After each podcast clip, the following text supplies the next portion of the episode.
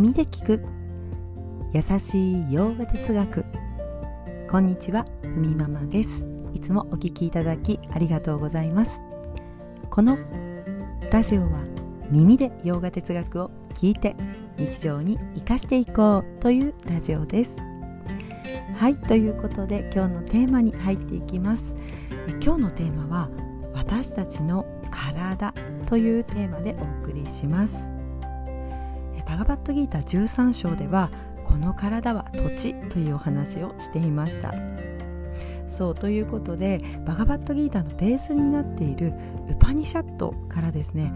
私たちの体へのこう捉え方を今日はお話ししたいと思います。まあ、以前にもお話しした内容ですけれどもえ少しねその内容にまた触れていくことであなるほどなとね思うところがあると思いますので今日はお話しします、えちなみにバガバットギータというのは、えウパニシャットを、え大変リスペクトしています。なので大事なところをねほぼそのままあのコピペしているわけですね。言い換えればあのパクリになってしまいますけれども、まあ、言ってみれば一言一句すごく大事だからもうそのまま、えー、教えとして経典に入れていくという、まあ、ある意味もう誇り高き行いなんですよね。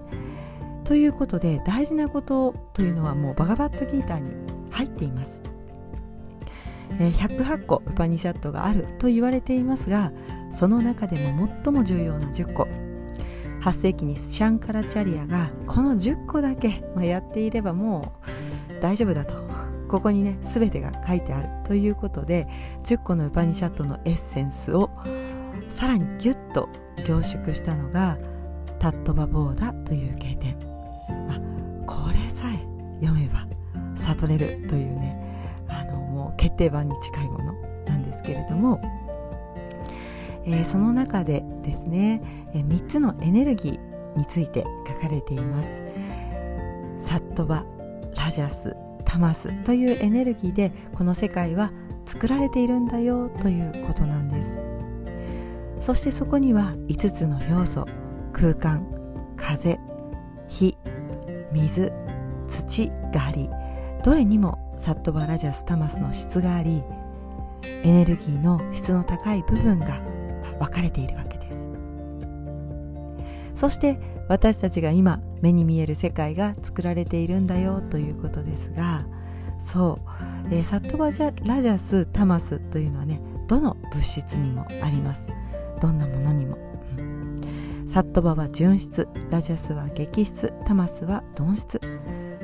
例えば石、重くて動かない。タマスの質が多いわけです。じゃあ私たちの体はということですがサットバが高い部分は心や感覚です。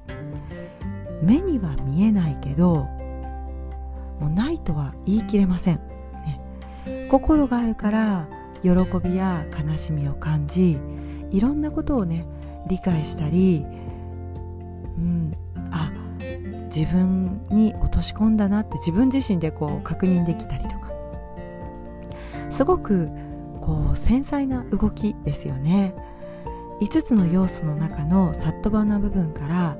抽出されて作られて、まあ、私たちの中にこう道具として入っていると。そしてラジャスが高い部分。これは動きを作り出している。手を動かしたり足を動かすところ。エネルギーが動いています。体に取り入れたものを消化してお腹をね動かし体全体に、ま、栄養を運ぶ。そういったものもあるしプランナという呼吸にしていらないものは排除していく。という働きがあるから私たちの体はこう常にね動きながらあの滞りなくこう動いて今日も生きているわけです。そのこうそういった動きですよね。作り出してくれるエネルギーがラジャスだと。ラジャスな部分に動きを与えている。そしてタマスな部分肉体ですね。もうほっといたら5つの要素の中にある土になります。まあ言い換えればこう無理やり動いたり自分ではないものをこう体にね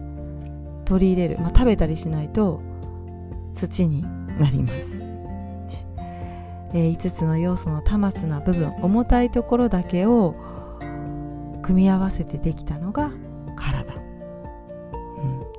そんな重たいもの持ってどうするの？となりますが、まあ、これを着てないとね物質世界の中でこう例えば掴んだりとか触ったりとかはっきりと分かるようなこうビビッドな体験ができないわけですよね。うん、こうそうですね映画の中であるようなこう幽霊みたいにスーッとこうすり抜けてしまうようなああいう感じになってしまうとこう例えばこう夢の中でも物質っていうのは触れません触れてませんというか夢っていう次元とこの物理的な世界で行いをするために、まあ、どうしてもこう重いこのタマスの服を着ていないとダメっていうことですよね。とめるとこの肉体というのは5つの要素から何も離れていないしこの世界を構成しているエネルギーからも何も離れていませんと。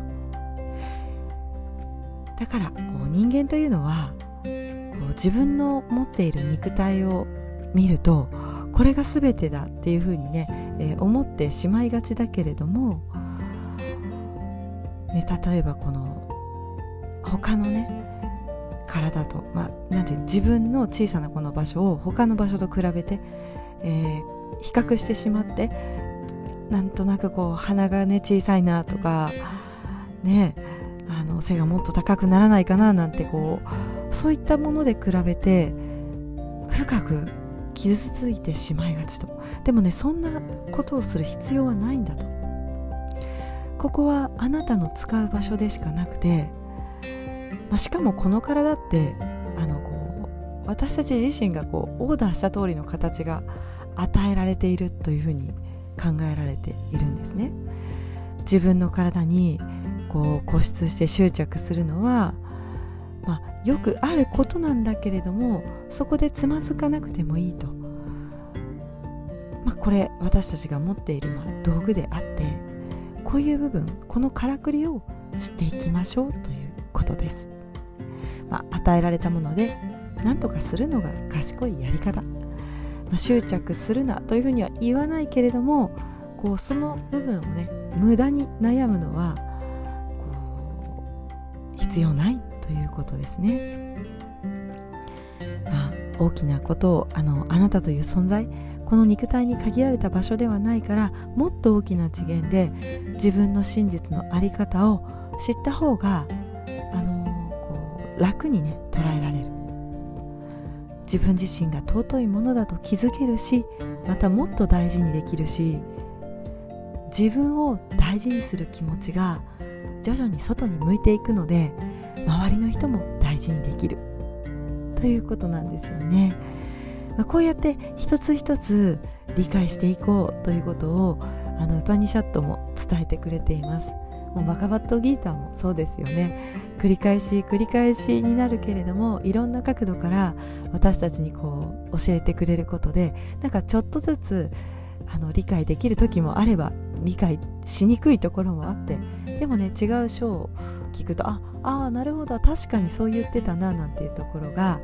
捉えられるようになっていくんだなということをはい思います。はいそれでは今日はこんなところで今日一日も皆様にとって素敵な一日になりますように。耳で聞く優しい洋画哲学ふみママラジオご清聴ありがとうございました。ナマステ。